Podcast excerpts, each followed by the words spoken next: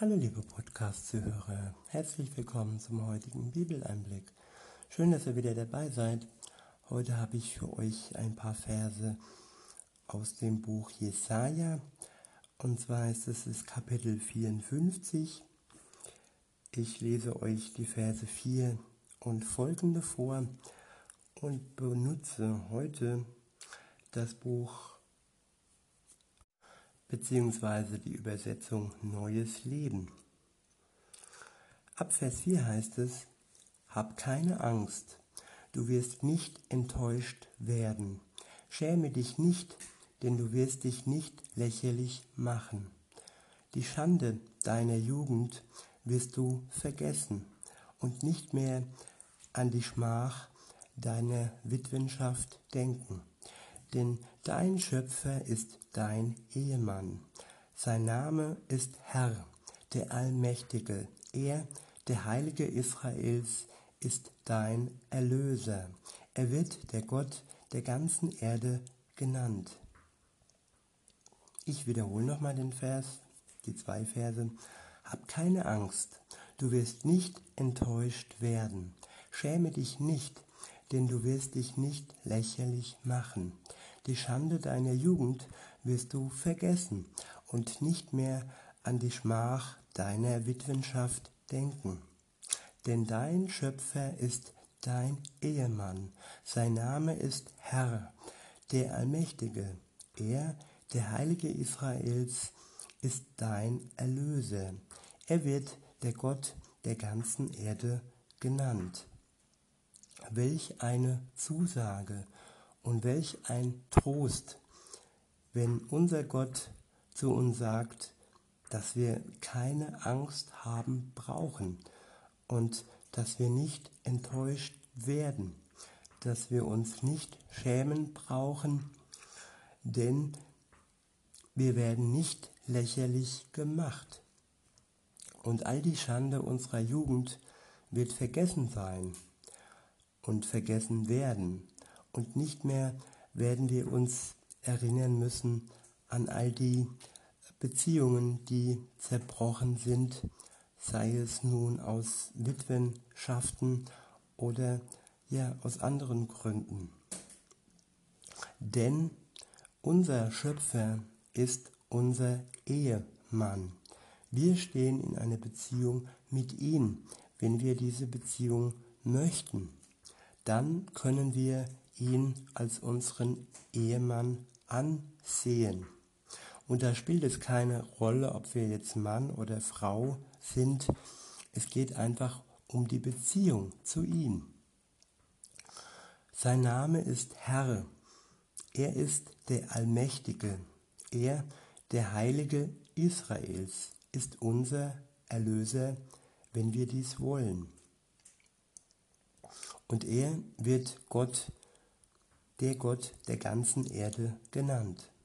Weiter heißt es dann in Vers 6, denn der Herr hat dich gerufen, ja genau dich, als du da saßt wie eine sitzen gelassene, tief betrübte Frau.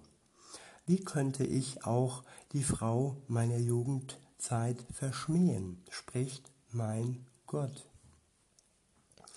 Gott wird uns nicht verschmähen. Die Frau meiner Jugendzeit, ja, das bedeutet die erste Liebe. Und er wird die erste Liebe nicht verschmähen. Und er wird dich nicht ersetzen mit jemand anderem, sondern er ist treu. In Vers 7 heißt es dann, einen Augenblick habe ich dich verstoßen doch voll Barmherzigkeit werde ich dich zurückholen. In einem Moment des Zorns habe ich kurz mein Antlitz von dir verborgen, doch mit ewiger Gnade habe ich Erbarmen mit dir, spricht der Herr, dein Erlöser. Das sind jetzt ernste Worte, aber Gott ist ein heiliger Gott und Gott kann keine Schuld unter den Teppich kehren. Aus diesem Grund hat er einen Augenblick im Vergleich zur Ewigkeit uns verstoßen. Doch voller Barmherzigkeit ähm, wird er uns zurückholen, wenn wir uns zu unserer Schuld bekennen und wenn wir die Tat Jesu am Kreuz für uns in Anspruch nehmen, dann wird er uns zurückholen. In einem Moment des Zorns hat er sich also kurz unserem Antlitz verborgen und für diesen Moment waren wir nicht in, seinen, in seiner Nähe.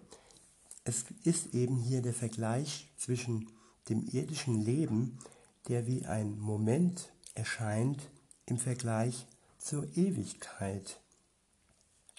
Und dieser Moment ist mal länger, mal kürzer, je nachdem, wie lange wir dieses Angebot Gottes nicht annehmen, wie lange wir uns unserer Schuld nicht bewusst werden wollen und unser Gewissen nicht wirken lassen. Und ja, es ist ein Moment des Zorns, weil Gott, wie gesagt, heilig ist, kann er sein Antlitz uns gegenüber ähm, nur verbergen. Denn Sünde und Heiligkeit, das passt einfach nicht zusammen. Aber wie gesagt, der, ähm, der letzte Abschnitt des Verses heißt, doch mit ewiger Gnade habe ich Erbarmen mit dir. Ich wiederhole, doch mit ewiger Gnade habe ich Erbarmen mit dir, spricht der Herr, dein Erlöser. Und dein Erlöser wird er dann, wenn du ihn darum bittest dass er dich erlöst und ihm dafür dankst, dass er für dich am Kreuz gestorben ist.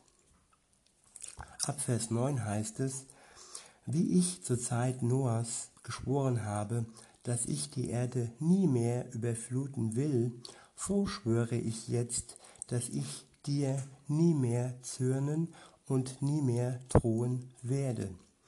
Auch wenn Berge weichen und Hügel beben, soll meine Gnade nicht von dir gehen. Das spricht er zu seinem Volk, dem, den Juden, dem israelischen Volk.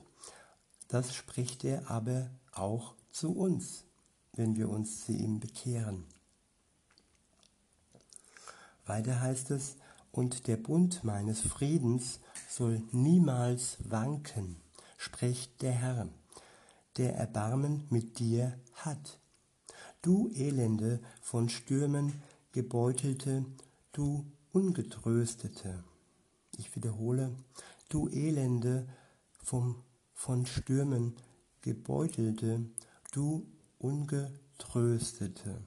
Ich werde deine Mauern auf Edelsteine stellen und dich auf einem Fundament aus Saphiren wieder aufbauen.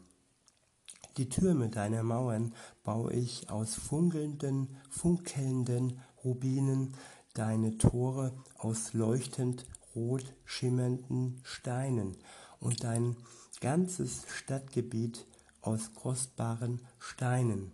Alle deine Bewohner werden Schüler des Herrn sein und in großer Zufriedenheit leben. Du wirst dich auf Gerechtigkeit gründen. Bedrückung und Schrecken werden fern von dir sein, so dass du nichts zu fürchten hast. Ich wiederhole, Bedrückung und Schrecken werden fern von dir sein, so dass du nichts zu befürchten hast. Das ist eine Verheißung, das ist ein Versprechen Gottes, dass all die Bedrückung und all die Furcht von uns weichen wird, wenn er sein herrliches neues Reich errichten wird. In Vers 15 heißt es, sollten sie dennoch Feinde gegen dich zusammentun, sollten sich dennoch Feinde gegen dich zusammentun, dann geschieht dies ohne meinen Willen. Wer dich angreift, wird scheitern. Ich habe den Waffenschmied geschaffen, der das Feuer unter der Esse schürt. Auch den Verderber habe ich geschaffen, dessen Aufgabe die Vernichtung ist. Doch keine Waffe, die gegen dich geschmieden wird, wird erfolgreich sein. Und wer dich vor Gericht verklagt, den wirst du widerlegen. Alle diese Dinge werden den Dienern des Herrn zugute kommen. Von mir wird ihre Rechtfertigung ausgehen. Ich, der Herr, gebe darauf mein Wort.